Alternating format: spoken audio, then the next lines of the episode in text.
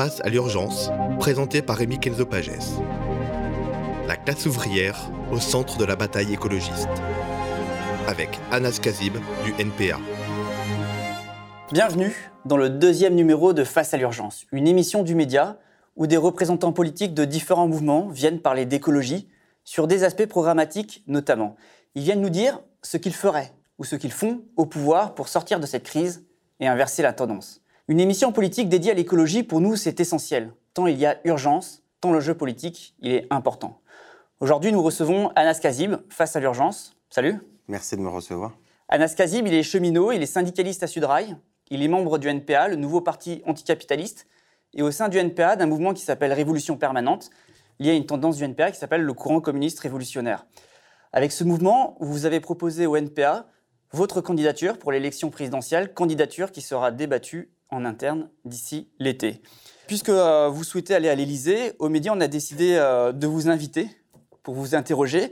Si demain vous êtes candidat à l'élection présidentielle, quel discours sur l'écologie vous porterez? Et si vous êtes élu, quel programme appliquerez-vous pour résoudre cette crise climatique et écologique? Vous allez bien, Anas Kassib Ça va, merci et vous? Très bien. Alors demain, si vous êtes candidat pour cette élection présidentielle, avec la perspective d'un mandat présidentiel, d'une prise de pouvoir par les urnes, ça peut vous permettre de mettre en place une politique qui nous permettrait de sortir euh, de la crise, notamment la crise que subit aujourd'hui euh, tout le vivant. Est-ce que euh, la transformation sociale et écologiste que vous appelez de vos voeux peut passer par cette élection? Non, mais déjà pour sur la, question centrale, celle des, présidentielles, enfin nous, on n'a pas l'illusion de, penser être, être élu ou bien d'appeler à ce que le pouvoir il soit pris, il soit pris par, par les urnes. Enfin, il n'y a pas de n'y a pas d'illusion là-dessus. Maintenant, la précandidature qu'on verse dans le NPA, mais de manière générale, le fait de porter une candidature révolutionnaire, euh, comme ça a toujours été le cas dans, dans, dans les différentes euh, élections euh, présidentielles jusqu'à présent, c'est aussi de, de pouvoir faire entendre nos idées, en fait, faire entendre les idées révolutionnaires, essayer de, de, de ferrailler aussi dans les débats, parce que il y a encore, même s'il y a de plus en plus d'abstention, il y a eu quasiment 23% de, de la population qui s'est abstenue aux dernières élections, ce qui représente environ 10 millions de, de, personnes qui ont le droit de vote dans ces 10 millions, il y a une grande majorité de euh, personnes de notre camp social, de, la classe ouvrière en fait, qui ont euh, euh, complètement abandonné en fait toutes les idées politiques parce que pour plusieurs raisons, mais aussi des problématiques de, la gauche institutionnelle, des, illusions, des, belles paroles, et au final le résultat est que notre camp social en fait, il voit que la précarité continue. Donc la, question des idées révolutionnaires là-dedans, elle est aussi de, briser cette forme d'illusion, en fait, de croire que euh, le, jeu politique, c'est euh, tous les cinq ans, c'est de plier un papier euh, dans une enveloppe et dire bon, moi j'ai fait mon petit boulot et je rentre chez moi. Pas de révolution citoyenne, pas de révolution, par les C'est une de, c'est la vraie ligne rouge qu'on a avec avec ce que nous on appelle la gauche réformiste, la gauche institutionnelle, celle qui aspire à, avoir des ministres de l'intérieur. Enfin voilà, nous on n'a pas, envie de, on n'a pas envie d'être ministre de, de, de, la police nationale et des CRS. C'est pas notre, c'est pas notre objectif. On n'a pas l'illusion en fait de penser qu'on va pouvoir. Euh, dans ce cadre-là, ça donnerait forcément un Syriza ou un Podemos? Bah, ça pourrait, euh, ça, l'histoire récente, elle est celle-là, elle est, euh, elle est celle de Syriza, et à la différence euh, pour prendre le, le, le, parti ici qui est le plus, euh, le plus connu, c'est la France Insoumise, mmh. euh, avec lequel on compare à Syriza. Syriza venait déjà avec une, une implantation dans, dans, la classe ouvrière. Il y avait des manifestations et des grèves massives pour, porter, pour porter Syriza à ce moment-là, ce qui n'est même pas le cas aujourd'hui en réalité de la France Insoumise. Aujourd'hui, le programme que porte la France Insoumise, c'est un programme électoral. Eux-mêmes disent de, mmh. ils parlent de révolution par les urnes, en fait, de révolution citoyenne par les urnes. Enfin, moi, je, je considère que le terme révolution et la question des urnes sont antagonistes en réalité. Pensez que demain, euh, le patronat, la bourgeoisie va vous laisser en fait prendre le pouvoir comme ça et mettre en place quoi les, nationalisations des banques, des, grands trusts, etc., des grands groupes euh, énergétiques. Enfin, nous, on n'y croit pas une seule seconde. Et finalement, c'est un rapport électoral qui est purement propagandiste. Oui, c'est propagandiste, mais euh, mais euh, sans illusion en fait, c'est pas c'est propagandiste, mais c'est pas une, une, nous on veut pas faire une candidature de témoignage en fait, on veut pas que ça soit une candidature pour dire oh on est là et euh, et nous oubliez pas, c'est pas du tout ça, c'est justement pour essayer de, il y a un camarade à, à, moi qui qui est de l'infrapôle de Paris Nord actuellement en grève et qui dit une une phrase que je trouve extrêmement juste en fait. Il dit dans cette lutte, il dit on est là pour redonner de l'espoir aux gens qui ont perdu espoir. Et je pense que euh, cette précandidature, nous, elle vient pour euh, incarner aussi tout un projet euh, de parti révolutionnaire parce qu'on considère qu'aujourd'hui l'extrême gauche est en crise et enfin faut être aveugle pour pas le voir et notamment nous on est on est aussi une des tendances vous le disiez du NPA mais on est aussi lucide en fait dans la crise qui est celle du NPA aujourd'hui où au final pour nous c'est pas en faisant des alliances en Occitanie ou en Aquitaine en fait qu'on va réussir à, sortir euh, euh, de, cette crise-là et qu'au contraire, c'est en, renouant avec euh, une colonne vertébrale qui est celle de la lutte de classe. Et je pense que le retour de la lutte des classes ici en France, il s'est vu depuis 2016, la loi El Khomri, la réforme du ferroviaire, le mouvement des mmh. Gilets jaunes, le mouvement des retraites, il y a eu la sécurité globale, il y a eu les manifestations immenses du comité Adama. Enfin, on ne peut pas dire qu'en France, il n'y a pas eu une, explosivité en fait en termes de mobilisation. Maintenant, c'est comment on essaie de cristalliser l'ensemble de ces colères en une forme politique. Et nous, on considère que oui, cette précandidature, c'est pas juste euh, dire oui, euh, Anna, ça serait un bon président ou quoi que ce soit, ou euh, c'est bien pour les débats télé. C'est pas ça ce qu'on veut revendiquer. Nous, ce qu'on veut revendiquer, c'est dire que notre camp, la classe ouvrière, elle a elle a, l'urgence et la nécessité en fait d'avoir un, véritable parti qui considère que la lutte de classe, c'est-à-dire l'affrontement en fait vis-à-vis de, la classe dominante, est central. Et cette affrontement-là, il va pas se faire à travers les urnes, il va pas se faire à travers des débats télé, mais il va se faire à travers euh, euh, les méthodologies du mouvement ouvrier, la grève générale, les manifestations, etc. Moi, ce qui m'intéresse, c'est de savoir comment vous vous positionnez euh, par rapport à l'écologie. Ce que vous dites là, on va en reparler tout à l'heure tout de même, mais, mais d'abord, la justice climatique, pour vous, pour tout le NPA, elle est synonyme d'un changement social radical.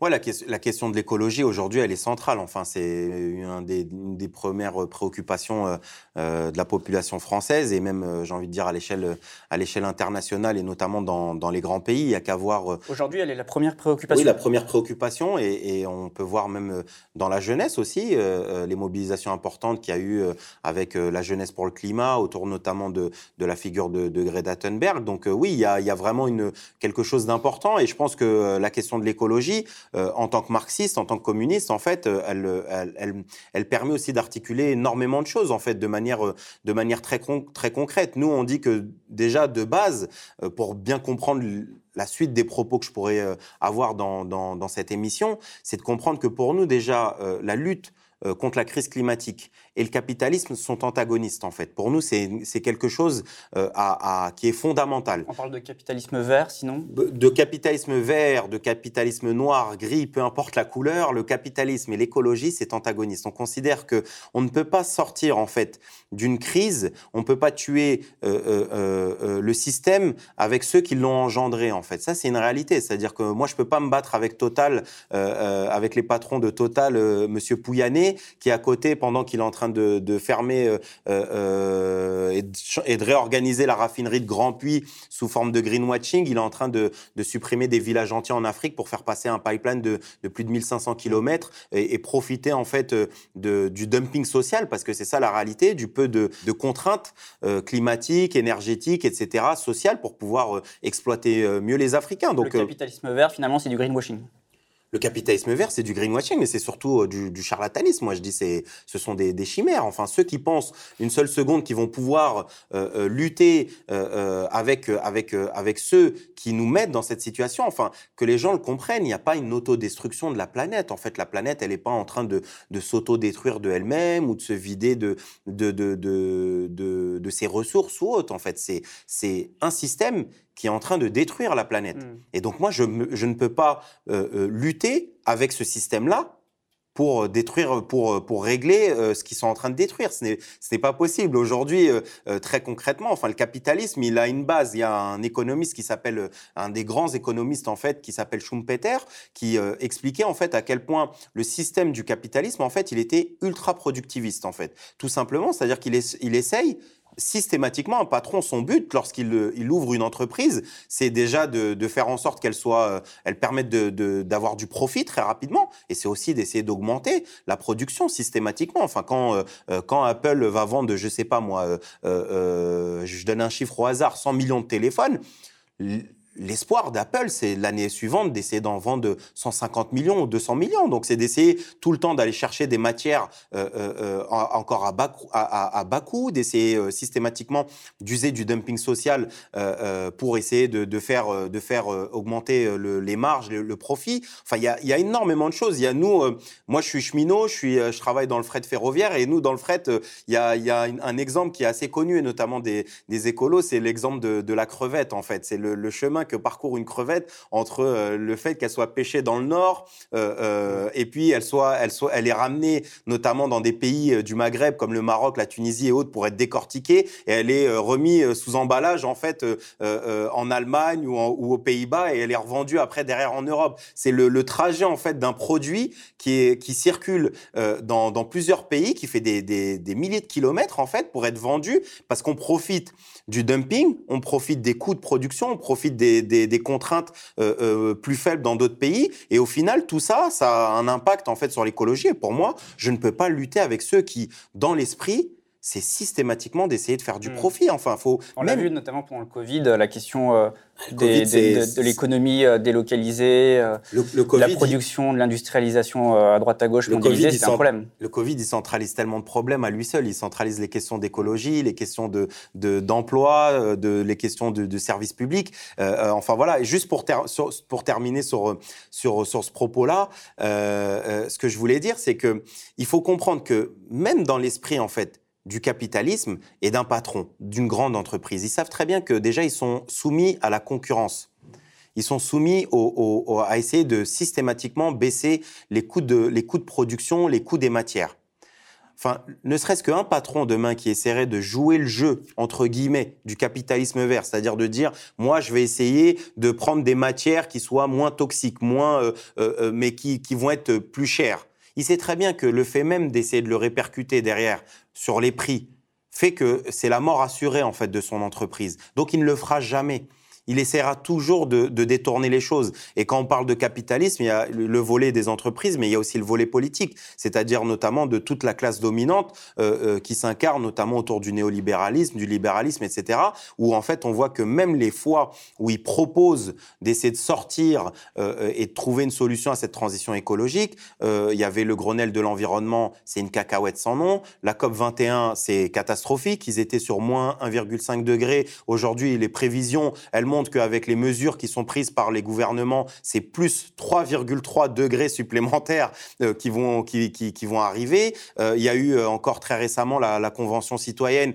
où on voit que Emmanuel Macron, tout ce qui concerne les patrons et les grandes entreprises, il a dit il euh, n'y a pas de mesure là-dessus. Ça, euh, moi, je rentre pas là-dedans. Voilà, ce qui les intéresse, c'est euh, faire des mesures, enlever les touillettes de l'administration, enlever les gobelets. C'est tout ce qu'ils savent faire. Donc nous, on peut pas en fait considérer que demain, on va pouvoir faire une transition écologique sérieuse dans un système qui est un système qui en fait participe à, cette crise, à cette crise dans laquelle dans laquelle on est. Donc pour nous, oui, ceux qui peuvent et qui doivent en fait euh, prendre le euh, euh, voir ce tournant-là, c'est la classe ouvrière en fait. C'est pour ça que l'ensemble des mesures qu'on pense et qu'on propose, elles sont liées en fait à, à la question de l'expropriation, à la question du contrôle ouvrier. Et enfin voilà.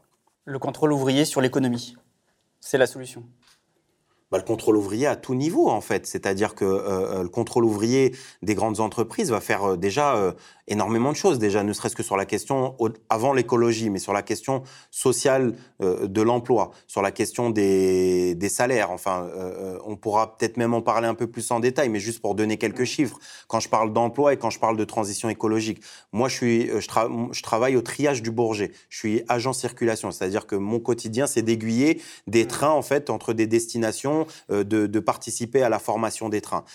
Il y a euh, 2009, euh, on était 13 000 agents du fret ferroviaire. 13 000. Il y a euh, 11 ans maintenant. Aujourd'hui, on est 4 500 c'est un plan social déguisé en fait. C'est les gens faut qu'ils faut qu'ils s'imaginent euh, dans quelle entreprise en fait on supprime 9000 euh, euh, postes comme ça sans un, une lettre euh, ni un paragraphe en fait dans la presse. C'est quelque chose d'énorme. De, euh, le, fret, ne serait-ce qu'en en 10 ans, il, a été divisé par deux. On était autour de, de un peu moins de 20%. Aujourd'hui, on est euh, quasiment en dessous des 10% en fait du fret ferroviaire. C'est pour ça que toute la question du contrôle ouvrier, elle joue sur la question des emplois, mais elle joue aussi sur la question de, la transition écologique. Et j'ai envie de dire, pour prendre un exemple qui nous parle à tous, c'est celui du brisol, c'est celui de, de la sécurité des, personnes qui sont autour mmh. de ces entreprises-là, mais aussi ceux qui sont euh, dans ces entreprises, qui travaillent avec euh, des matières toxiques, avec des matières euh, dangereuses en fait, et souvent avec une opacité totale. Et ça, les gens peuvent s'en rendre compte. En fait, on ne sait même pas ce qu'il y a dans les produits, on ne sait même pas en fait comment sont fabriqués le moindre objet dans, dans l'industrie importante. En fait, il y a une opacité. On ne sait pas où est-ce qu'ils vont aller chercher les matières, comment ils sont partis extraire les matières, avec quels quel produits ils les ont assemblés. On ne sait rien du tout déjà pour le grand public, mais les salariés eux-mêmes, ils savent même pas parfois ce qui, euh, euh, ce qui manipulent. Et c'est des années plus tard. Le scandale le plus important, c'est celui par exemple de l'amiante, où pendant des décennies et des décennies, euh, il y a des, des, des, milliers et des milliers de, de, de, travailleurs qui sont morts en fait de, de l'amiante, qui ont attrapé un cancer au moment de, leur retraite ou avant leur retraite. C'est pour toutes ces questions-là. Mmh. C'est pour ça que la question du contrôle ouvrier, elle n'est pas uniquement propagandiste ni, ni, ni dogmatique. des ouvriers qui ont le savoir-faire, qui, qui savent comment mettre en place la production. vous savez, moi, Rémi, quand de manière je vais, raisonnée. Voilà, vous savez, Rémi, moi, quand je vais dans mon travail, moi, je n'ai pas besoin de mon patron. Enfin, moi, j'ai mmh. des horaires de service, je sais faire mon métier. J'ai été formé pour le faire. J'ai été formé pas par mon patron, j'ai été formé Il y a pas par. d'exigence de profitabilité. Euh. Mais oui, mais parce que je pense que demain, le ferroviaire, au-delà même de la question du fret, euh, de la question des marchandises, mais même sur la question des, des, du voyageur, si demain on avait une entreprise qui était sous contrôle ouvrier, mais également en concomitance avec les voyageurs, les usagers. C'est-à-dire que moi, je disais notamment en 2018, il faudrait une sorte de carte vitale du ferroviaire. En mmh. fait, si on, a, on est bien content d'aller dans les hôpitaux, pour nous, c'est normal en fait d'aller au guichet, aux, aux, urgences et donner sa carte vitale. Et eh ben moi, je dis qu'en 2018, au moment de la réforme ferroviaire, on expliquait que le, la meilleure chose pour les usagers, c'est la privatisation. Moi, je disais, je pense que la meilleure chose pour les usagers et les, usagères, c'est une carte vitale du ferroviaire. En fait, c'est que les gens ils puissent circuler librement et gratuitement à, plein de niveaux en fait, et, notamment avec ceux qui font le rail au quotidien, les cheminotes et les cheminots, et ceux qui l'empruntent. Je pense que nous, euh, nos deux catégories en fait sont capables de, penser et de, planifier en fait une entreprise qui fonctionnerait du feu de Dieu. Euh, les gens n'ont pas un fétichisme en fait de la voiture. Les gens sont pas, ils n'ont pas un fétichisme en fait de leur bagnole de dire moi je veux absolument ma, voiture. Les gens, ce qu'ils veulent, c'est d'être transportés d'un point A à un point B de manière la plus efficace en fait. Et que le moment où ils voient que le train est inefficace ou euh, euh, leur permet pas de, d'être transportés euh, le plus rapidement possible et, à bas coût, eh ben ils se, ils se téléportent sur EasyJet, sur Ryanair, etc. Concrètement, votre politique, politique du rail, vous allez faire comment? Comment ça va se passer pour développer le rail pour, euh, Parce qu'aujourd'hui, il faut développer tout le réseau ferré, il faut plus de trains, plus de gares, il bah, faut réouvrir des lignes. Comment vous allez faire? Oui, de toute façon, enfin déjà, il faut, faut se rendre compte que euh, le, le, réseau ferré français, déjà, c'est euh, un des, des, plus grands réseaux déjà d'Europe et, et c'est des, un des réseaux les plus, comment dire, les plus euh, optimums qui, mm. qui, puissent en termes de, ferroviaire. On sait faire énormément de choses. Déjà, sur la question du fret, je disais, il faut savoir qu'il y a des dizaines et des dizaines de triages qui sont fermés aujourd'hui.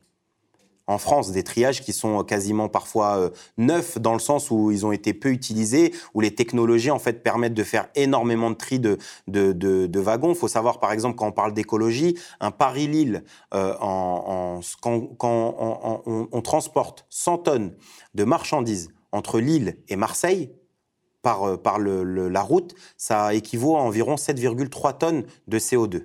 Hmm. Ce même trajet et la même capacité de marchandises, c'est-à-dire 100 euh, tonnes de marchandises qui circulent par train entre Lille et Marseille, c'est autour de 0,2 à 0,3 de CO2 en fait. C'est à tous ces niveaux-là en fait. C'est-à-dire que si demain on arrive à, réouvrir déjà ce qui est fermé, les lignes, les triages, etc. Enfin, on va pouvoir développer le fret de manière euh, importante et notamment, euh, qui dit développer le fret, dit aussi réembaucher, créer des emplois, etc. Donc ça, c'est quelque chose de, primordial. Il va falloir aussi euh, très certainement fabriquer des, voies supplémentaires. Enfin, ça, c'est pas c'est pas quelque chose d'impensable. Au contraire, on peut le faire. après, nous, on n'a pas la prétention en fait de dire euh, c'est pour ça que je faisais ça en je disais ça en préambule en fait de penser mm. que ça y est on va venir avec une feuille blanche euh, on va faire programme 1 2 3 4 et euh, on n'a pas cette illusion là c'est à dire que pour nous c'est des propositions en fait qu'on soumet et qu'on soumet notamment dans, dans, la stratégie le programme en fait de, de, de, notre classe. Et après toutes ces choses là en fait elles vont être à développer par par les ouvriers eux-mêmes en fait. Il va falloir qu'il y ait des comités. Nous on est marxistes donc on dit les soviets mais ça veut ni plus ni, ni euh, dire euh, ni plus ni moins euh, comité ou conseil, en fait, ouvrier pour, à tout niveau. Je pense que moi, Anas Kazib, je suis pas plus compétent que mon camarade Adrien Cornet de la raffinerie de Grand Puy. Moi, je pense sur que. Le rail, vous l'êtes. Sur, le rail, mais pas seul. Je sur pense la raffinerie, il l'est. Voilà, mais sur, sur le rail, je pense que je, peux, je, suis compétent, mais comme je pourrais ramener 13 à la douzaine parmi mes collègues qui, sont, qui connaissent le, le faire peut-être même mieux que moi, en fait. Et c'est comment on, décide. C'est ça le contrôle ouvrier. Euh, c'est pas le, c'est pas de, c'est parce que j'ai un désaccord notamment euh, euh, avec les, les, copains de la France insoumise parce que dans la question et notamment dans la notion qu'ils utilisent de, d'une forme de, de nationalisation ou, ou de, de, mise en place du contrôle ouvrier, notamment ils disaient ça il disait que c'était via euh, les institutions en place déjà, c'est-à-dire notamment mmh. euh, les organisations syndicales. Pour vous, c'est dans la lutte de classe que le programme écologiste euh, va, émerger Mais pour moi, obligatoirement. Enfin, dans la lutte, dans la, lutte mais il va pouvoir avoir quelque chose de concret uniquement à travers cette lutte-là, en fait. Parce que sinon, on se raconte des histoires. Enfin, demain, aucun président de la République ne pourra contraindre Patrick Pouyanné de, de, faire telle ou telle mmh. chose pour Total. L'exemple de Grand Puy, par exemple, il y a eu la lutte des raffineurs. Mmh. De là, des, propositions euh, sont, sorties de cette lutte. Est-ce qu'aujourd'hui, on a une idée, grâce à la lutte euh, des raffineurs de Grand Puy, de par exemple, à quoi peut ressembler demain le territoire en Seine-et-Marne de cette raffinerie si, si on sort de ces énergies, de, du pétrole Est-ce qu'on sait bah, cette lutte, déjà, elle, est, assez emblématique euh, pour plusieurs raisons. Parce que déjà, c'est une, lutte qui arrive dans une période, des, une des pires crises euh, de l'histoire contemporaine, cette crise du Covid, où en fait, elle est arrivée avec son lot, notamment de, mesures politiques euh, liberticides, de plans sociaux, etc. Et notamment d'une forme de, de, de, complicité des directions syndicales, une forme d'atonie, en fait, aujourd'hui. Enfin, il y a plus de 800 plans sociaux. Mais que fait Martinez euh, Que fait euh, le, le j'oublie toujours son nom, euh, le patron de Force ouvrière Que fait Laurent Berger? Ils n'ont rien à dire en fait. Il faut savoir que de mars à décembre, il y a eu plus de 900 000 chômeurs de plus en fait. C'est à ce moment-là en fait que les, les, directions du mouvement ouvrier devraient jouer leur rôle. Donc cette cette bataille du, du de, de, de Grand Puy, elle arrive en opposition avec l'absence de bataille, par exemple pour une entreprise comme Bridgestone, où l'avocat de Bridgestone se, était même satisfait en fait que des indemnités étaient, perçues euh, sans avoir brûlé un pneu, comme il disait. Donc, euh, donc euh, ce, que, nous enseigne notamment Grand Puy, c'est que finalement, il ne faut pas distinguer la lutte sociale de la lutte des écologistes. Oui, ça c'est magnifique. Enfin, qui aurait cru une seule seconde qu'on allait avoir Greenpeace, les Amis de la Terre, Extinction Rébellion avec des raffineurs d'une raffinerie pétrolière. Enfin, c'est quand même quelque chose de c'est quelque chose d'extraordinaire. Enfin, moi, je, je salue, je salue ces camarades-là. Mon camarade Adrien Cornet, quand je parlais tout à l'heure de projets, de partis, etc. Adrien Cornet, en plus d'être militant à la CGT euh, de Grand Puy, il est aussi militant du NPA, Révolution mm. Permanente avec nous. C'est-à-dire qu'on on, sait pas, euh, c'est vraiment, faut dépersonnaliser Anas Kazib, etc. et vraiment voir euh, le projet global de tous ces, ces, ouvriers, de toute cette nouvelle génération ouvrière, en fait, qui lutte et qui est aux avant-postes, en fait, aujourd'hui, de la lutte de classe et qui organise autour d'elle, non pas uniquement de manière ouvriériste, parce que jusqu'à présent, en fait, il y avait cette vision un peu que, que moi je peux qualifier de stalinienne, en fait, du communisme à l'ancienne, français, etc., où en fait, il y avait euh, les ouvriers d'un côté, les écolos de l'autre, et en fait, c'était antagoniste, ils pouvaient pas lutter ensemble. Et la raffinerie de Grand Puy, avec cette grève-là, en fait, a démontré à quel point on pouvait lutter efficacement pour le droit, pour les questions sociales, d'emploi, mais également sur des questions qui, euh, qui euh, concernent tout le monde. Parce qu'on enfin, on cherche pas juste à remplir notre frigo, même moi en tant que cheminot. On cherche pas juste à payer notre loyer. On a aussi des enfants. On a envie de savoir qu'est-ce qu'on respire en fait dans l'air. On a envie de savoir quel est l'avenir en fait euh, de demain. Et on peut pas en fait dire, nous on pense que à notre poche et, au montant qui a écrit en bas de la fiche de paye, le reste, détruisez, rasez des forêts, faites exploser des usines ça ne nous regarde pas du moment que le, chiffre en bas, il est bon. Et cette, et cette, cette lutte, à la raffinerie de Grand Puy. Elle a combiné en fait la question de ce qu'il y a en dessous de la fiche de paye sur la question des emplois, euh, euh, zéro licenciement est réclamé en fait, euh, et la question de la transition écologique, c'est-à-dire de dire nous on n'est pas fétichiste du pétrole, on est prêt à construire la transition écologique, mais pas cette transition écologique-là, qui est une supercherie, en fait, qui est d'une usine entre les mains des patrons, qui supprime 700 emplois. C'est 700 familles qui sont sur le carreau aujourd'hui avec ce plan social et qui derrière est en train de, massacrer euh, des villages entiers, je le disais, euh, euh, en, en, Afrique. Enfin, il faut voir même au-delà de Total, parce qu'on prend Total parce que c'est de l'énergie, mais quand on voit des entreprises comme euh, Carrefour qui ont participé au financement de Bolsonaro, le même qui est parti euh, raser, euh, participer à, la dévastation de pans entiers de l'Amazonie pour faire des kilomètres de, d'hectares, de, des hectares pardon, de, soja hmm. pour l'agro-business. Finalement, finalement enfin, vous vouliez la question sociale et écologiste, mais mener cette politique écolo dans la lutte sociale, le mouvement ouvrier, c'est aussi par exemple, pour Total, vous me parlez de Bolsonaro en Amazonie, euh, Total en Afrique, vous m'avez parlé tout à l'heure euh, justement de, ces régions africaines où euh, Total a mené des politiques. C'est aussi poser la question de l'impérialisme français, de l'impérialisme tout court, c'est des luttes anti-impérialistes, décoloniales ah, vous, me, tendez une perche, magnifique. Ça, c'est un des autres points, en fait, parmi les plus, centraux, en fait, de, la question de cette transition écologique. C'est que pour nous, je disais, la lutte avec le capitalisme ou capitalisme vert, ou peu importe, et, et, et, la transition sont antagonistes, mais il y a aussi le souverainisme. Et la transition écologique, c'est, c'est, ça ne va pas ensemble. On, nous, on revendique le fait d'avoir un, profil et d'avoir une politique en fait internationaliste à tout point de vue. En fait, ne serait-ce que aujourd'hui, les gens se rendent compte à quel point c'est important l'internationalisme euh, face à, à, la crise du Covid. En fait, comment euh, tu réagis mmh. lorsqu'il y a un variant brésilien en fait?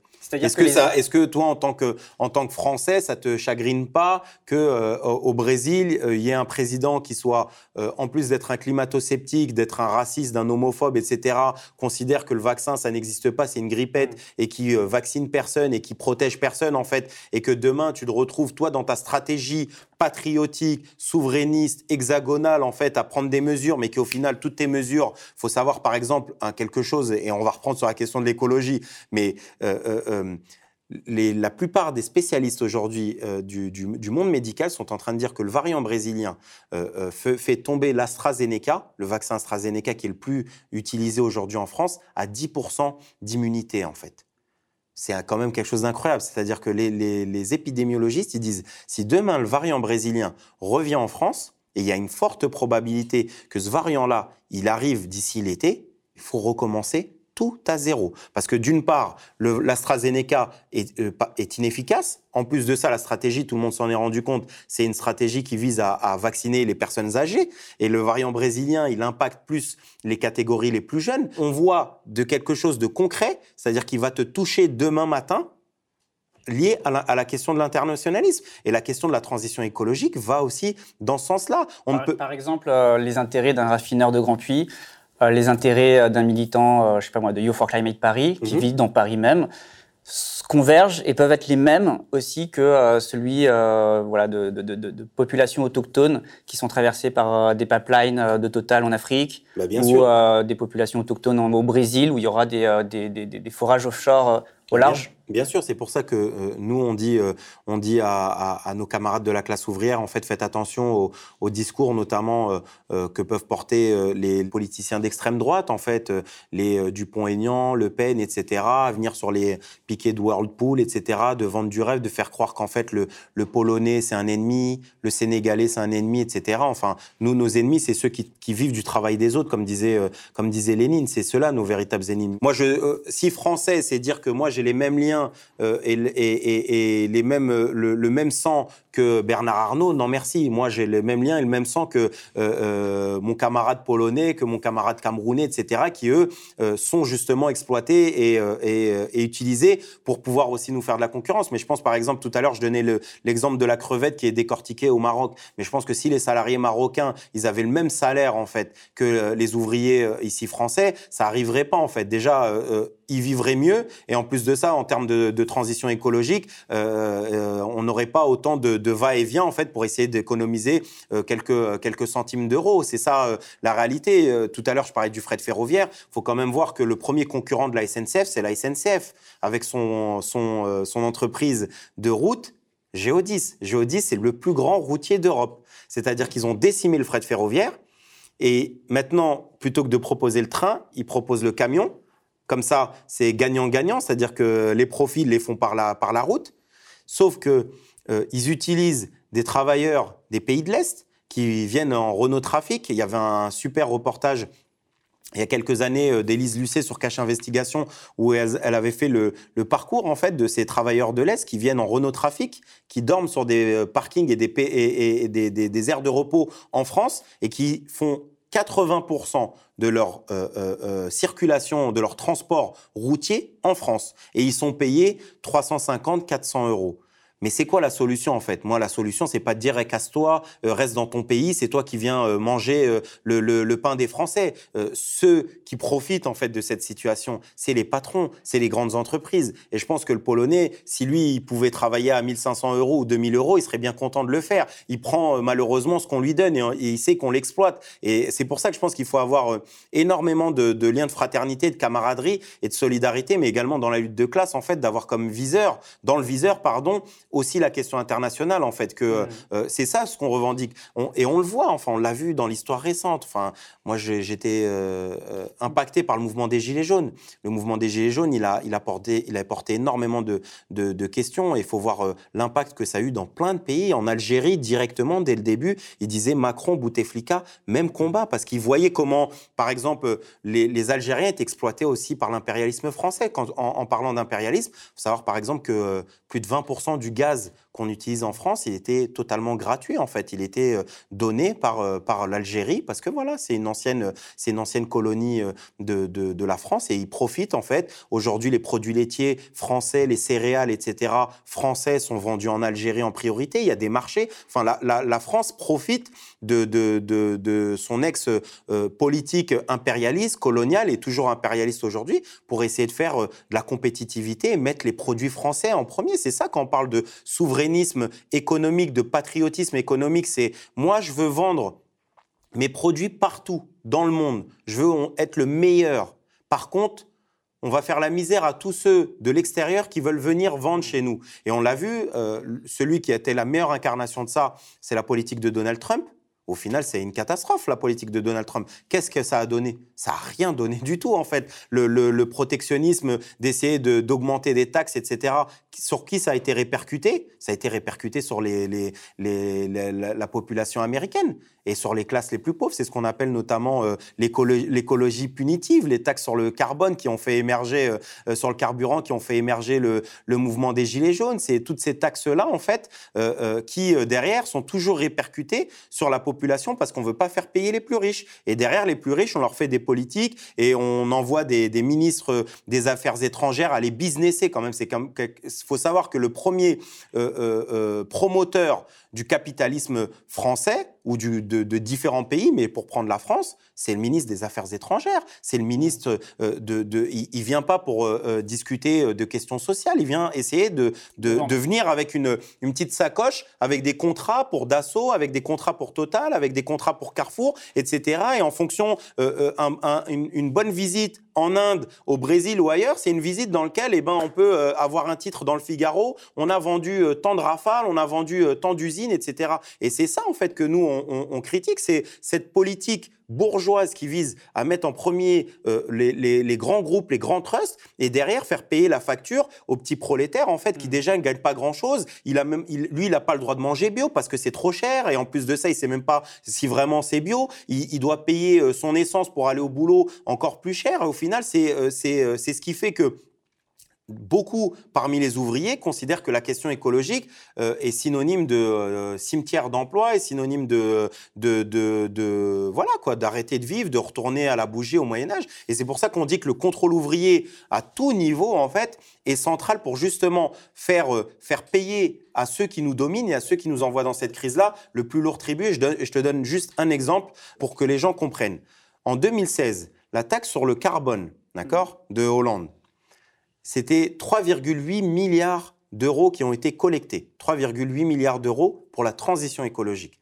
Dans ces 3,8 milliards, il y a 3 milliards qui ont été donnés en crédit, impôt compétitivité aux entreprises, à Carrefour, euh, Total, etc. Enfin, c'est quand même incroyable. C'est-à-dire, on, va, on va punir les gens en leur disant il y a une taxe, c'est pour la transition écologique. Et même cette taxe-là, elle va même pas, euh, elle va même pas euh, pour vraiment la transition écologique. Elle retourne chez les pollueurs, chez ceux qui participent à, l'élection de Bolsonaro, chez ceux qui participent au démantèlement des usines. Vous me parlez des pollueurs, vous me parlez du, on parle du pétrole, vous m'avez parlé des rafales juste à l'instant. Euh, ça, veut dire aussi qu'il faut faire l'inventaire de toutes ces productions, il faut mettre fin à la production euh, de, des biens euh, de mort, comme les rafales, de, de, tout ce qui est nuisible, polluant, inutile. Oui, moi, Enfin, nous, on revendique le fait que déjà l'ensemble des produits euh, toxiques, etc., il faut les arrêter. la question aussi des énergies fossiles, il faut essayer de, voir comment, euh, dans la transition euh, d'ici peut-être 2050, en fait, on en termine. Il y a aussi la question du nucléaire. c'est une, une 70% du, de l'électricité française est produite par le nucléaire. C'est une question importante parce que je le disais de manière un peu cocasse, la, question de ne pas retourner à la bougie. Ça, c'est la préoccupation aussi des gens. Et je pense qu'il faut essayer de voir comment, euh, notamment les, premiers concernés, c'est-à-dire les ouvriers de l'énergie, en fait, ils sont capables de pouvoir. Euh, moi, je, c'est les ouvriers qui nous diront comment faire. Concrètement, aujourd'hui, on ne peut pas dire, les, on sait pas les ouvriers, les comment usagers. planifier ça. Moi, moi, je pense que déjà, il faut savoir qu'il y a énormément de brevets, il y a énormément de choses, de, de techniques, en fait, qui nous dépassent. Euh, euh, et que dont on n'a même pas connaissance parce que qui euh, dépasse les politiques qui planifient non, qui nous, qui dépasse nous en tant que en tant que salariés parce qu'on n'a pas la vision sur tout. On, a des ingénieurs magnifiques en fait. Du coup, du coup, si ça nous dépasse, comment on peut justement dire qu'à partir de notre savoir-faire, mais c'est en on sera capable C'est en expropriant en fait. C'est pour ça que la question de penser une seule seconde qu'on va pouvoir faire mettre les ressources, les capitaux, les savoirs au service d'un intérêt collectif. oui, c'est pour ça. C'est ça la question de la planification, c'est d'essayer de, de, les moyens de production. C'est socialiser les moyens de production, mais c'est aussi d'avoir euh, comme, comme logique, en fait, d'enlever les moyens de production de la main de ceux qui, euh, qui, euh, qui les utilisent pour faire des profits. Mais ça, c'est, mais de toute façon, le moment où on aurait, on aura exproprié les, les, les, les, patrons, et c'est pas la nationalisation dans le sens où on nationalise et c'est les pouvoirs publics, en fait, l'État souverain qui va venir payer des milliards, en fait, le patron. Non, nous, on considère que l'expropriation, elle, elle est un fait parce que ce sont, ça s'est fait sur la et sur le sang de, de, travailleuses et de travailleurs en fait, et qu'il n'y a pas de raison en fait que aujourd'hui la population elle paye pour l'expropriation en fait des banques ou des, euh, des, des, grands groupes énergétiques ou des transports. Ça c'est quelque chose pour nous qui est euh, qui est euh, qui est crucial. Mais après sur ces, ces questions-là en fait, en tant que telles, sur la question des, des, des matières toxiques et autres, on considère que oui, il y a des ingénieurs, il y a des ouvriers, enfin, il y a énormément de choses. La question même, même pour le service public, ça ne pourra pas se faire sans les fonds. Eh ben, la, planification, elle va, elle va de pair. Nous, on n'est pas décroissants. On n'est pas, on n'est pas pour la décroissance, mais on est une production plus sobre. Voilà, on n'est pas pour la décroissance et on n'est pas pour le productivisme euh, euh capitalisme en fait. On est hmm. pour une, une, productivité en fait qui soit euh, cohérente par rapport aux besoins et aux nécessités en fait de des, des, des peuples. Et ça c'est quelque chose d'entendable. Enfin, faut faut savoir quand on parle d'agro-business, euh, il y a 10 millions de denrées, 10 millions de tonnes de denrées comestibles chaque année qui sont jetées à la poubelle. Pourquoi? Parce que derrière, on, on, met une date limite de consommation sur des produits pour pouvoir les jeter, pour que derrière le producteur, il reproduise derrière. Mais ça, c'est quelque chose de... On ne pourra pas faire la transition euh, avec l'agriculture sans les paysans, sans les agriculteurs qui sont aujourd'hui exploités par les grands groupes, par Nestlé et compagnie, qui sont mis... Euh, qui se, se suicident, plus de plus d'une centaine chaque année, qui sont euh, la, la, la corde au cou, mmh. avec des crédits immenses. En fait, toutes ces questions-là, pour pouvoir en fait les, les, les, les dépasser, ça va être le moment où on va pouvoir redonner de, de, du pouvoir en fait et, et, et, de la politique entre les mains euh, de, des exploités et des opprimés. Je parle de la question des zoonoses, de la crise écologique, on a la solution? Moi j'ai la solution, moi c'est la révolution prolétarienne, c'est clair et net, c'est-à-dire que c'est une, une, une, question euh, euh, radicale. Et c'est la meilleure des solutions en fait pour l'ensemble des maux de, la société, j'ai envie de dire de, de, de l'humanité, où on a vu à quel point, durant cette crise, euh, euh, l'humanité a, reposé sur les épaules de la classe ouvrière, en fait? Qui on a applaudi? On a applaudi qui à 20 h On a applaudi les infirmières, les aides-soignantes, les médecins, ceux qui étaient euh, avec, euh, avec des, sacs poubelles déchirés pour pouvoir se protéger. Plus de, plus de 13 000, à ce moment-là, durant le premier confinement, plus de 13 000 euh, aides-soignantes et aides-soignants qui étaient contaminés par le Covid, qui étaient en première ligne. C'était ces caissiers, ces caissières, ces livreurs de, de Uber Eats qui, dont les gens étaient contents de pouvoir descendre en bas de la maison pour récupérer de, quoi manger. Ces, ces machinistes de la RATP, ces conducteurs de la SNCF, ces profs qui ont été en train de gérer euh, euh, des élèves parfois qui n'ont pas de tablette, etc., qui ont dû gérer euh, énormément de choses, énormément de questions, et, aujourd'hui encore qui ont été en première ligne et à qui on dit l'école, elle, elle permet pas de contaminer, alors que tous les rapports montrent qu'il y avait un boom des clusters en fait dans l'ensemble des écoles. C'est la classe ouvrière au sens large en fait, celle qui n'a que la force de ses bras, de son travail pour pouvoir vivre en fait, qui a été au cœur de tout ça. C'est pas Jeff Bezos. Jeff Bezos, lui, il a profité, il a pris plus de 80 milliards de, sa richesse personnelle. C'est ça la réalité. Donc, est-ce que est-ce que c'est gauchiste? Est-ce que c'est euh, c'est euh, c'est euh, être dogmatique en fait de considérer que ceux qui ont été en première ligne un petit peu de, de, toujours ramener la question de la solution à la révolution prolétarienne? Pourquoi ce serait des incantations? Parce qu'on la voit pas pour l'instant. Ah, mais ça, c'est oui, ça, c'est une certitude. On la voit pas. Mais, mais nous, on, on, on a euh, espoir que, en fait, euh, l'ensemble des, des, des, colères qu'on a vues, euh, ne serait-ce que sur ces cinq dernières années. Aujourd'hui, il y a urgence. On peut pas attendre la révolution, la fin du capitalisme. D'autant que si demain il y a une révolution, bah, c'est de ce monde dont on va hériter, ce monde que le capitalisme nous laisse. Je vais, je vais, donner un exemple. Je vais, je vais dire deux choses. La première, c'est que oui, il y a urgence, et c'est pour ça que l'urgence, elle doit être radicale et révolutionnaire. Mais la deuxième, la deuxième chose que je vais essayer de dire, partons du principe euh, euh, euh, réformiste et institutionnel, c'est-à-dire celui de, de penser qu'on peut faire une transition écologique à travers les urnes. Si demain, il ne gagne pas, cette gauche institutionnelle, peu importe, hein, que ça soit Europe hmm. Écologie Les Verts, tous ceux qui aspireront à gouverner par le pouvoir, si demain, il ne gagne pas, ça veut dire quoi? Ça veut dire 50 plus. D'accord? C'est-à-dire 5 ans est-ce qu'il il faut pas, est-ce qu'il peut-être il, faut pas quand même mettre en place un rapport de force aujourd'hui? Parce qu'on a l'impression que peut-être attendre la révolution, ça signifie que finalement ces luttes, ah euh, elles n'ont pas lieu d'être puisqu'elles ne peuvent pas apporter de solution. Je suis d'accord avec ce que vous dites, Rémi. Juste, je termine mon propos. Et je vais, je vais. C'est très important euh, ce que vous venez de dire. Mais déjà, il faut comprendre que aujourd'hui, ceux qui disent qu'il y a une urgence pour la transition écologique, même, les, même, les, les, même la classe dominante le dit, même les bourgeois le disent. Pourquoi on dit euh, euh, Total, euh, ils font du greenwashing C'est parce que même les, les plus grands groupes, en fait, ils sont conscients qu'il y a quelque chose qui ne va pas. Ils sont même déjà en train de penser à faire des îlots, à essayer de, de, de mettre en place une, un, mmh. des, des, groupes privés de sécurité. Ils sont en train d'essayer de développer la, le, le, les moyens militaires parce qu'ils savent que dans les quelques décennies qui viennent, on compte quasiment presque un milliard en fait d'êtres humains qui vont être euh, de, réfugiés climatiques en fait à cause mm. de la montée des eaux, du réchauffement, etc. Donc ils sont conscients. L'ensemble de, je pense que presque l'humanité tout entière est consciente de l'urgence climatique. Bah, Mais ceux qui, de, de notre camp, de la gauche, qui disent aujourd'hui il y a une urgence climatique, aujourd'hui leur urgence, elle n'a comme stratégie et comme solution que les urnes. C'est-à-dire que c'est une urgence si je gagne. Il faut le Mais si je ne gagne pas, euh, qu'est-ce que je fais? Qu'est-ce qu'ils proposent en fait ces gens-là? Moi, je dis pas. Je, je, je euh, nous, on dit que la présidentielle, on donne pas d'illusions en fait à notre camp. Il faut pas demander des réformes. Aujourd'hui, par exemple, il y a les mesures euh, issues de la Convention citoyenne pour le climat. ça a donné quoi? Il y, a, des manifestations qui demandent euh, une, vraie loi climat. Je suis entièrement d'accord. C'est inutile. Mais pour répondre à votre question qui est pour moi importante, c'est de dire en gros, pour, pour vulgariser, c'est est-ce qu'il faut attendre le grand soir? C'est un peu ça. C'est est-ce que c'est le grand soir ou rien du tout? Moi, je suis, euh, je suis en, en, en, total désaccord avec cette vision que peuvent avoir. Sachant qu'au lendemain du grand soir, bah, on va hériter de ce monde euh, du que le capitalisme nous aura laissé. Mais, plus, plus il sera dévasté, plus on va hériter d'un monde euh, irrécupérable. C'est pour ça que nous, notamment, enfin, à Révolution Permanente, on est également trotskiste. Et Trotsky, j'invite ceux qui, qui regarderont cette émission à aller lire le programme de transition de, de Trotsky. C'est un programme, le programme de transition, c'est aussi un programme pour l'action révolutionnaire, en fait. C'est-à-dire que euh, tout à l'heure, on parlait de Grand Puits. vous m'avez connu, Rémi, et les gens qui regardent le média, ils m'ont connu aussi et ils m'ont vu sur ce plateau plateau télé, pas pour parler que de la révolution, pour venir parler de choses concrètes. C'est-à-dire qu'on est, les, les, premiers et les derniers à sortir des mouvements et des batailles partielles. Aujourd'hui, je suis aux côtés de camarades de l'infrapôle de Paris-Nord sur des questions de conditions de travail et de salaire, mais aussi ça pose les questions du service public. Ça va faire plus de trois mois. Sur trois mois que syndicales notamment, parce que mois que je lutte. Oui, parce que je suis syndicaliste aussi à côté, mais parce que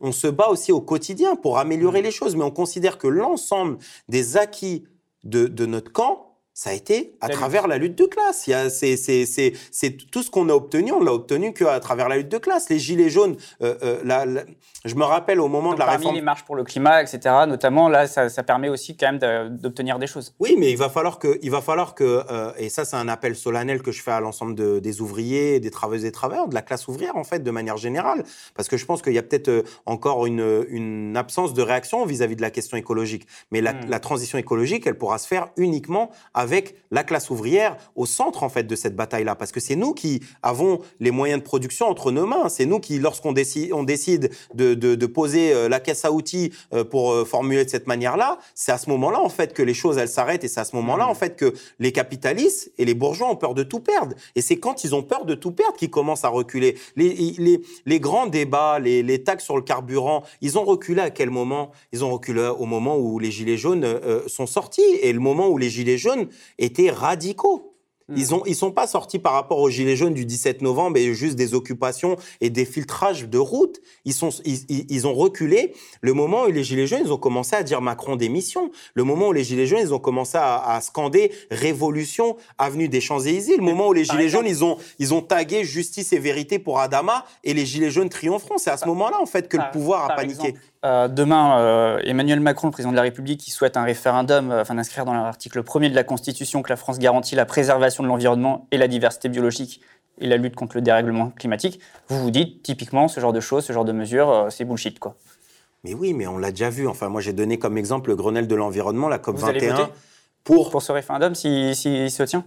Pour un... mais, mais je pense que déjà, il ne se tiendra pas ça, c'est euh, des illusions. Après, en fonction du référendum, on verra avec les camarades en fait euh, quelle est euh, quelle est notre notre position en fait mmh. globalement. Moi, je peux pas me prononcer sur quelque chose que je n'ai pas vu, mais enfin, pensez une seule seconde que Emmanuel Macron, celui qui a mis en place les autocars Macron, qui a supprimé des lignes, il a fermé des lignes, il a fait la, réforme, du ferroviaire, il a mis un blackout total autour de la catastrophe de Lubrizol. Les gens aujourd'hui à mmh. Rouen, ils savent toujours pas ce qu'ils ont respiré. Enfin, moi, je le dis, ne serait-ce qu'une fibre d'amiante, c'est un cancer dans 25 ou 30 ans. Les gens, ils ne savent même pas ce qu'ils ont respiré. Le, le Covid-19, c'était celui qui, à quelques jours du confinement, il disait aux gens continuez à vivre normalement. C'est celui qui a fait un conseil euh, euh, avec, euh, avec Édouard Philippe, qui ont fait un conseil des ministres le 29 février dernier, ou en 2020, pardon, 29 février 2020, où le thème c'était la crise du coronavirus et n'a été traité que du 49.3 sur la question de la réforme des retraites. Ces gens-là sont des charlatans en puissance ce sont des charlatans en puissance. Et les discours,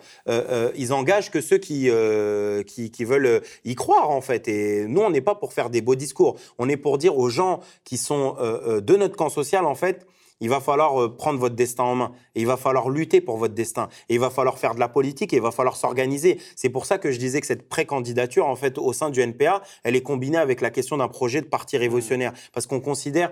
Mais justement, moi, par rapport à ça, avant de conclure cette émission, la question que je me pose, c'est est-ce que vous serez en mesure de porter ce programme? Parce que je ne peux, je peux pas euh, vous recevoir sans, sans vous demander, mais ne pas poser la question, mais c'est compliqué actuellement au NPA. Votre décision de vous présenter, elle menace euh, votre parti euh, d'implosion. Est-ce que c'est réellement une candidature soumise au NPA ou en réalité la, la, candidature d'une fraction, celle de Révolution permanente, et vous irez, quoi qu'il arrive, investiture NPA ou pas, à la présidentielle? Ça, c'est une autre question. Mais déjà, euh, sur la question de l'implosion, moi, je trouve déjà dommage que euh, la pré-candidature euh, à un débat politique d'un parti, d'un d'un fils de, de, de, travailleur marocain, un fils de Chibani de la SNCF qui a été discriminé pendant plus de 30 ans, d'un petit-fils de tirailleur marocain. Euh, moi, je le dis euh, euh, lorsque j'ai l'occasion, avec beaucoup d'émotion, de, de, parler de mon grand-père que je n'ai pu connaître parce qu'il est mort notamment quelques années après de ses blessures de guerre. Il avait un éclat d'obus durant la, la, Seconde Guerre mondiale d'un travailleur qui lutte avec hargne, avec détermination dans toutes les batailles. Dans toutes les batailles, j'ai toujours été, j'ai toujours essayé de porter la voix de, de, de, mon camp. J'ai toujours euh, été euh, dans le piquet de grève, dans les assemblées générales. Je suis le premier à, à, à, animer, à, à, animer même les manifestations, à tenir le crachoir, mmh. même sur les plateaux télé le soir des manifestations. De dire que cette précandidature en fait du NPA d'un camarade ouvrier militant, euh, c'est un, un, synonyme d'implosion du NPA. Moi, je pense que les camarades du NPA, ils devraient, oui, ils devraient se remettre en question. C'est un communiqué d'une partie euh, minoritaire de l'ancienne direction du NPA qui aujourd'hui en réalité ne propose personne déjà. L'ancienne plateforme majoritaire. Voilà, l'ancienne plateforme majoritaire qui ne propose aucun candidat. Philippe Poutou aujourd'hui, il est euh, dans euh, Aquitaine. Poutou, justement, c'est un ouvrier lui aussi. Il a été licencié, il était à Ford, il a mené des luttes. Et c'est mon camarade. Et, mais aujourd'hui, Philippe Poutou, il est dans les régionales avec, la, liste de la France Insoumise. On est là aujourd'hui. Il partir en campagne avec la France Insoumise, comme c'était le cas notamment à Bordeaux, au municipal. Mmh.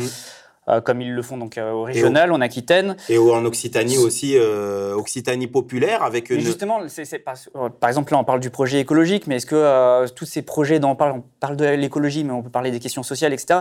Est-ce que ça n'a pas plus de chances d'être porté avec Union? Par exemple, il y a eu au For Climate Paris qui a, dans le JDD, qui a fait une tribune à ce sujet, qui disait vouloir attendre une union de la gauche en 2022. Là, il y a les partis de gauche euh, qui, euh, à l'appel de Yannick Jadot euh, d'Europe Écologie Les Verts, qui se sont réunis, qui ont, organisé une rencontre pour réunir la gauche et les écologistes pour 2022. Vous vous dites que finalement, là, eux, ils sont à côté de la plaque? Là, il y a plein de choses, Rémi, parce que enfin, tout est intéressant. On peut faire une émission de trois heures en vrai. Mais déjà, juste pour, juste pour terminer sur la question du NPA, enfin, faut comprendre que déjà, la crise au sein du NPA, c'est une crise déjà profonde depuis, j'ai envie de dire, même la fondation du NPA. Nous, ce qu'on appelle la liquidité. Du coup, est-ce que ça risque pas de dynamiter euh, un petit peu euh, les chances de votre camp, de votre parti Non, mais notre, notre camp. Votre projet, du coup, aussi. Bah, euh, justement, parce que vous dites que c'est une question de projet, mais là, là le projet, est-ce que vous pouvez le porter? Notre projet, il, notre projet, il s'oppose à, au projet des, des, camarades qui sont de faire des unions électoralistes avec la, la, la gauche réformiste. Nous, on a un projet qui est un projet lutte de classe révolutionnaire et indépendant de la gauche institutionnelle. Vous parliez de cette réunion-là avec Jadot, Hamon, Hidalgo. Non, mais c'est quand même une vaste mascarade, sincèrement. Euh, Hidalgo, Hidalgo qui est en train de faire la misère aux réfugiés. Moi, euh, l'anticapitaliste, le révolutionnaire euh, qui dit ouvrez les frontières, des papiers pour tous et je vais aller faire une union pour faire quoi mais aussi avec, avec la France Insoumise, avec qui Philippe Poutou est en campagne actuellement. Oui, mais moi j'ai un désaccord profond en fait avec ces listes-là. C'est des listes qui n'ont pas été débattues dans, dans, pour le coup, ma précandidature, elle a été soumise au dernier Conseil politique national. Je suis délégué du, dans la, la direction du NPA. Je suis pas, je suis pas un, quelqu'un qui sort de nulle part. Je suis délégué dans mmh. euh, la direction du NPA. On a une contribution qui a été portée, ça a été débattu toute une journée. Aquitaine, euh, euh, on est là, Aquitaine en lutte. On dit Aquitaine en lutte, mais la liste on est là, ou encore pire, la liste aussi Occitanie populaire n'a été débattue dans aucune des réunions de direction en fait du NPA. C'est-à-dire que ce sont des, des choses qui engage l'ensemble du parti, l'ensemble des camarades et l'ensemble des tendances à faire, à dire c'est ça le projet. Enfin, moi, j'invite l'ensemble des personnes qui regardent d'aller regarder euh, la, la feuille de route, en gros, le, programme d'Occitanie populaire. Mais c'est le programme de la France insoumise. C'est pas le programme du NPA. C'est pas un programme révolutionnaire. On n'a on a rien à faire là-dedans. Enfin, l'union avec. Le projet, c'est autre chose. Mais notre projet, c'est d'arrêter de vendre du rêve aux gens, d'arrêter de croire qu'en fait, on va, on, va. Euh, c'est qu'est-ce qui fait le... Du coup, moi, je me pose la question. On s'éloigne peut-être de l'écologie, mais en fait, c'est important parce que parce que la réalisation de ce programme là que vous m'avez euh, dont vous m'avez parlé depuis tout à l'heure dépend de la réalité de votre politique et de vos engagements.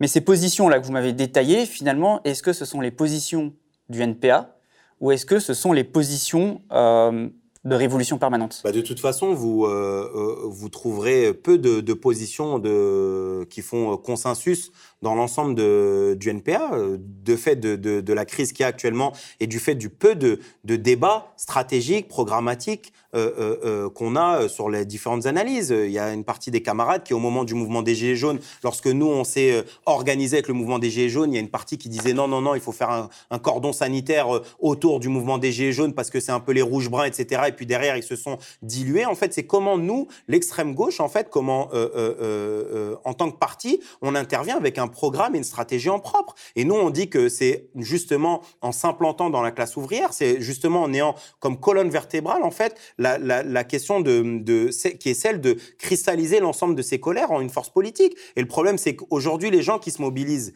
que ça soit le NPA ou lutte ouvrière, parce qu'il n'y a pas que le NPA à l'extrême gauche, il y a aussi lutte ouvrière.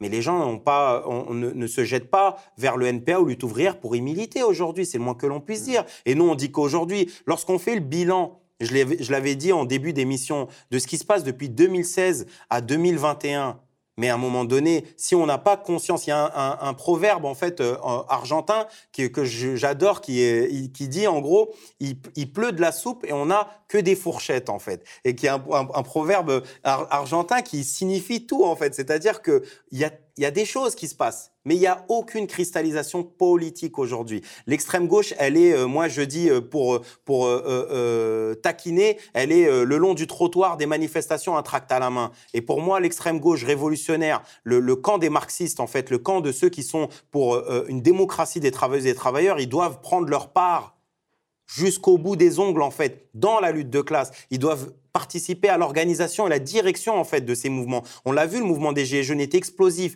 il était sensationnel en fait. On ne l'aurait jamais pensé. On n'aurait jamais pensé que le 8 décembre, on n'aurait jamais. Mais il n'était pas. Mais il faut imaginer s'il était massif. Comment on fait pour qu'il soit massif s'il n'y a aucune critique politique la, la grève qui a manqué. Mais parce que c'est le rôle aussi des bureaucraties syndicales. Moi, je rappelle et je renvoie les gens euh, à ce communiqué honteux le 6 décembre qui condamnait les, violences des Gilets jaunes. Mais qui s'est insurgé là-dessus? Moi, je me suis insurgé en tant que dirigeant euh, syndical dans mon secteur et j'ai même fait plus que m'insurger. J'ai appelé les camarades du comité Adama, Youssef Brakni, Assa Traoré, et je leur ai dit venez, on se lie avec le mouvement des Gilets jaunes et on a fait une assemblée générale euh, le 7 décembre qui avait rassemblé plus de 900 personnes à la Bourse du Travail de Saint-Denis. Et derrière, on a fait euh, ce qu'on a appelé le pôle Saint-Lazare, c'est-à-dire un regroupement de l'ensemble de l'extrême gauche. Les gens ne le savent pas. Mais la chanson On est là pour l'honneur des travailleurs, le premier à l'avoir scandé, hein, c'est moi au mégaphone. Parce que c'est un camarade du technicentre du Landy qui vient un matin. Cette histoire, elle est magnifique. Moi, quand je l'entends, quand je l'entends à Montpellier, euh, hier, de gens devant la, la, paillade là, euh, qui, qui chantent euh, On est là pour l'honneur des travailleurs, et que je repense à ce 1er décembre où mon camarade Philippe du technicentre du Landy me ramène un bout de papier où il y a écrit Tiens, Anas, j'ai remixé la chanson que nous on chantait en 2018 qui disait On est là pour l'honneur des cheminots et pour l'avenir de nos marmots. C'était ça la chanson. Et il me ramène et il met On est là pour l'honneur des travailleurs. Mais si ne serait-ce que cette chanson de classe qui est venue corriger en fait le truc du fascisme, le truc des petits mm. patrons. Moi, je suis désolé, hein, mais les fascistes et les patrons, ils chantent pas On est là pour l'honneur des travailleurs. Et on est fiers, nous, d'avoir essayé d'impulser. C'est un mouvement interclassiste au départ. C'est un mouvement euh, qui a toujours été hétérogène. On, mm. Ça, on le nie pas du tout. Il y avait aussi euh, des gens d'extrême droite. Mais nous, on a fait ce pari-là avec le comité Adama de dire on va y aller, on va prendre la rue, on va pas laisser la rue aux souverainistes, aux royalistes, à l'extrême droite, et on va se mettre aux côtés de ces prolétaires-là. Et je pense que la classe ouvrière, oui, elle doit prendre sa part. On, disait tout à l'heure, vous disiez, il, était, il manquait de massivité. Mais ne serait-ce que ces 300 000 personnes ont fait que le 8 décembre, il y avait un hélicoptère dans la cour de l'Élysée pour exfiltrer euh, Emmanuel Macron, tellement ils étaient tétanisés qu'il y ait une prise en fait de l'Élysée par les Gilets jaunes. Alors imaginez ces 300 000 Gilets jaunes partout en France, pas que sur Paris, partout en France, combinés avec les 1,5 million de prolétaires qui étaient dans la rue le 5 décembre 2019 contre la réforme des retraites. Imaginez si c'était combiné avec les dizaines de milliers de jeunes qui ont manifesté pour, pour la, la justice climatique en fait. Toutes ces personnes-là combinées avec un seul et même mot d'ordre en fait, c'est la prise du pouvoir. C'est-à-dire de dire que c'est à nous de décider maintenant. C'est les exploiter, les, euh, les opprimer. Voilà. Moi, je suis pas pour les, unions des logos et des, euh, et des logos de partis dans un tract pour essayer de quémander quelques pourcentages. Il faudra voir que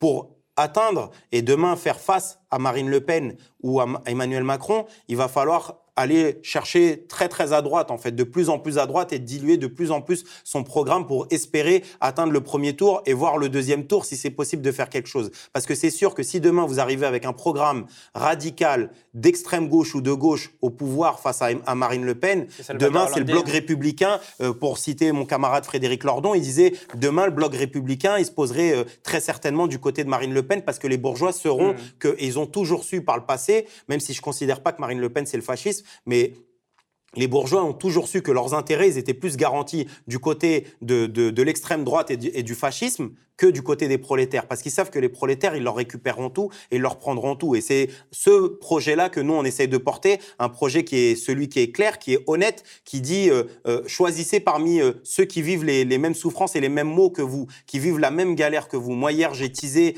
cette émission-là, mais j'étais dans, dans mon poste d'aiguillage et je voyais le fret passer. Donc, quand je parle du fret ferroviaire, je le connais, je le vis en fait au quotidien, et c'est pas qu'avec moi. Je parlais tout à l'heure d'Adrien Cornet, mais il y a énormément de camarades en fait qui au quotidien je pense à un camarade qui s'appelle Christian Porta, qui travaille dans l'agroalimentaire à Neuhauser, en fait, qui font de la, boulangerie industrielle et qui dit on pourrait faire des choses euh, bien meilleures que, ces, merdes à manger, en fait. Et qui, voilà, enfin, il y a tellement de, de camarades avec lesquels on pourrait demain lutter, on pourrait penser euh, cette transition écologique et j'ai envie de dire cette transition euh, du pouvoir entre la classe dominante et, et ceux qui sont exploités et opprimés. Merci Anas Kazim. Merci énormément euh, Rémi. Je le rappelle à ceux, euh, pour ceux qui nous regardent mais qui préfèrent nous écouter, vous pouvez également euh, retrouver cette émission et toutes nos émissions face à l'urgence sur les différentes plateformes d'écoute en podcast. Merci.